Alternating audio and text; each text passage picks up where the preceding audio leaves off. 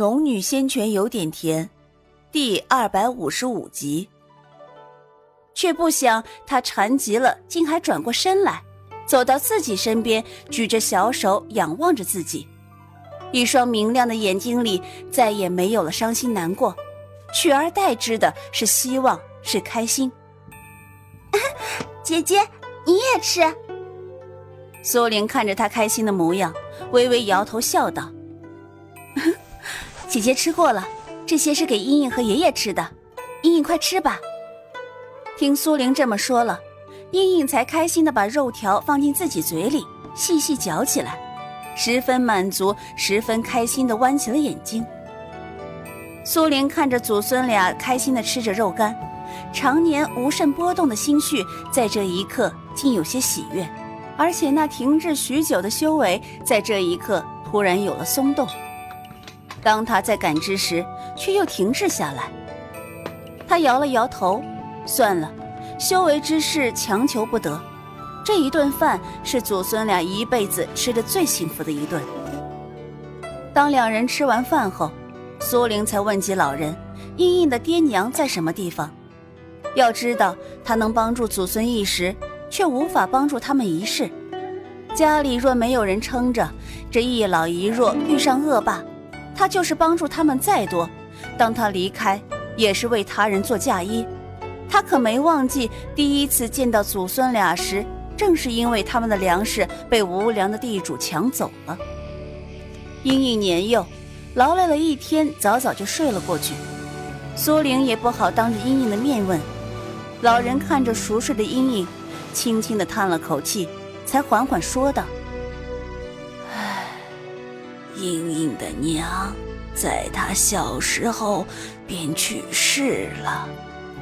茵茵的爹被征召入伍，一去就是三年。三年里，村子里发生了大洪水，把整个村落都给淹没了。幸好我和茵茵逃了出来。却是再也找不到我那儿子了。这么说，茵茵的爹还在，只是找不到了。老人点了点头。嗯，村子被毁，我们只有搬走，也不知道我那儿子可有回去过。苏玲暗叹。这时代没有通讯工具，普通人家一旦发生个变故，便很难再见面。这种事情恐怕发生了不少。老伯，你的儿子叫什么名字？征召到什么地方去了呀？询问了一些详细信息，苏玲心中便有了打算。反正于他不过举手之劳，况且他要查探这里的情况，自然要去到许多地方。而老人的儿子王蛮就在七百里外的地方驻守。七百里对凡人而言兴许很远，可对于他而言不过就是一会儿的功夫。他也没告诉老人自己的打算。若是人找不到，凭空给人希望，倒叫人事后失望，不如不说。到时候若是能找到，再说不迟。就当苏玲和老人说完话时。他突然感觉到一阵强烈的灵气波动，他神情一凛，这里分明没有灵脉修饰，为何会有如此强烈的灵气波动？屋里漆黑，老人看不到苏玲的表情，只听他突然安静下来，不觉地问道：“姑娘，姑娘。”苏玲一回身，从石头上站起来，转头看向老人。老伯，我名叫苏玲，眼下有要事先离开一阵，过两日再回来看望老伯和茵茵。老人连忙点头，欲起身相送。苏玲摆摆手，从乾坤袋中拿了些食物出来，放在屋中。这里还有些食物，也可以让茵茵去换些粮食回来。老伯好生养着，我这就走了。说话间，苏玲便快步离开了房间。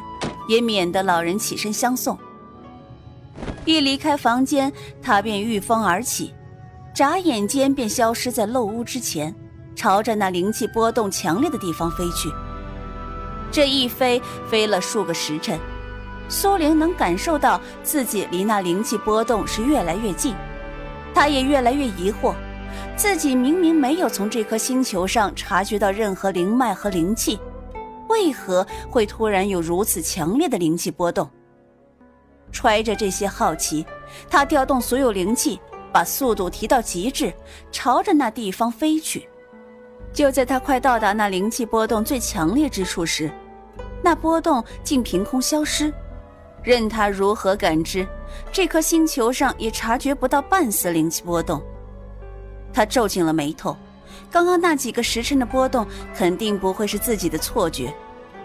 他不死心的继续御风而行，目视山川大地，方圆百里内他巡视了好几遍，皆无所获。一日之后。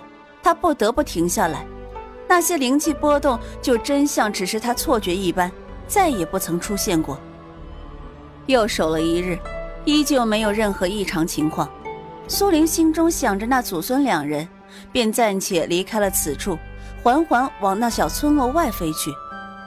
几个时辰中，他一面飞行，一面查探所经之处，再次肯定没有灵脉和灵气的存在后，他也回到了那座小村落。天色尚早，未免惊着凡人，他便在山林里落了脚，缓缓朝那祖孙所居之处而去。可还未走近，便看到一个膀大腰圆的男人，带着前一次所见的那几个家丁壮汉，在祖孙俩的门外。此刻，老人和英英正与之拉扯着什么。定睛一看，却是自己从乾坤袋中留下的几斤重一块的几条肉干。只听那膀大腰圆的男人说道：“去你个老不死的！竟然扣了粮食买肉吃！你欠我的钱什么时候还来？”老人不松手，病了两日的身体越发孱弱，一面咳嗽一面说道：“这些都是一个好心的姑娘送给我祖孙俩的，粮食都已经给了黄老爷。”求黄老爷放我祖孙俩一条活路吧！那黄老爷突然笑起来，呵呵，放你一条活路？你把欠我的钱都还上了，我就放你一条活路。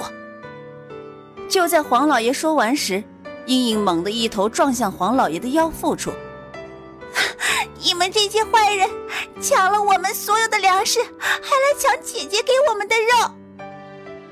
黄老爷被英英全力一撞，虽然不至于摔倒，却有几分疼痛。他捂着肚腹，狠盯着英英说道：“哼，你一个小丫头，你爷爷不把垫地的钱还上，不止这些肉，我还要把你卖了，才能抵上赊欠。”苏玲也早料到那些恶人不会善罢甘休，所以才在查探无果后尽快的赶回来。这膀大腰圆的男人想必就是个地主，在苏玲的印象中，那些地主大部分都是磕诈人民血汗的人。就在那黄老爷被激怒了，准备命人对付阴影的时候，苏玲故意把脚步声踏重了几分，缓缓靠近。苏玲刚刚迈步的时候，便用面纱蒙了脸。这会儿靠近，黄老爷抬头看到了他，却看不到他的模样。他们欠你多少钱？苏玲缓缓开口。祖孙俩见到苏玲回来，都松了口气。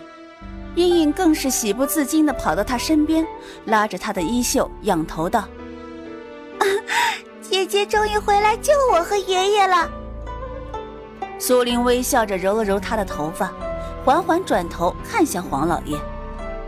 那几个汉子低声对着黄老爷说了几句，黄老爷的眼睛一瞬间亮了起来。苏玲的耳力不同凡人，自是听到了几人的耳语。他露在外面的双目陡然一厉，不等黄老爷开口，他便冷声再道了一遍：“他们欠你多少钱？”黄老爷见他双眼寒芒闪烁，不觉心头一颤。再一想，几个家丁都说这女子会妖术，只好咽了一口唾沫道：“十两银子。老人一听，杵着一根木棍，一手指着他道：“啊，黄老爷，田地的钱已经用粮食抵了，只有多没有少啊！我何时又欠了你十两银子？”哼，你说没有就没有。今年粮食降价了，你年迈体弱。种出来的粮食根本卖不了什么好价格。黄老爷虽然是对着老人说的，可眼神却落在苏玲身上。好，我给你银子，三日后来取。但是从此之后，若是让我再知道你们对这祖孙俩不利，他弯起唇角，冷冷一笑，哼，别忘了我会妖术，到时候我不小心使点妖法。你可明白会有什么下场？黄老爷刚刚落在苏玲身上的目光还有几分别样心思，这会儿神情却是一凛，连忙收回视线，点头道：“明白，明白。只要他们还了银子，我自然不会再找他们麻烦了。”说话间，便朝着几个家丁招了招手，对着苏玲最后说了句：“三日后。”我再来取银子，然后便慌慌张张的离开了祖孙俩的破屋。待那个黄老爷和他们的手下一离开，老人才缓缓杵着木棍走过来。姑娘，老朽根本不欠他那十两银子啊，姑娘大可不必理会他。他就算逼迫老朽，也无法从老朽身上榨出银子来呀。苏玲摸了摸茵茵的头顶，老伯，若他们拿不到钱，还会想办法夺走茵茵。这些银子我会想办法，不是什么难事儿，老伯不必忧思。他身上没有银子，但用东西换点银子，应该不是难事。姑娘啊。你就是太好心了，你与我们无亲无故的，用不着为了老朽。唉，老人叹了口气，口气里多有些无奈和沧桑。苏林看着这一老一小，他们过惯了苦日子，连喝上一碗清粥便是奢侈的事情。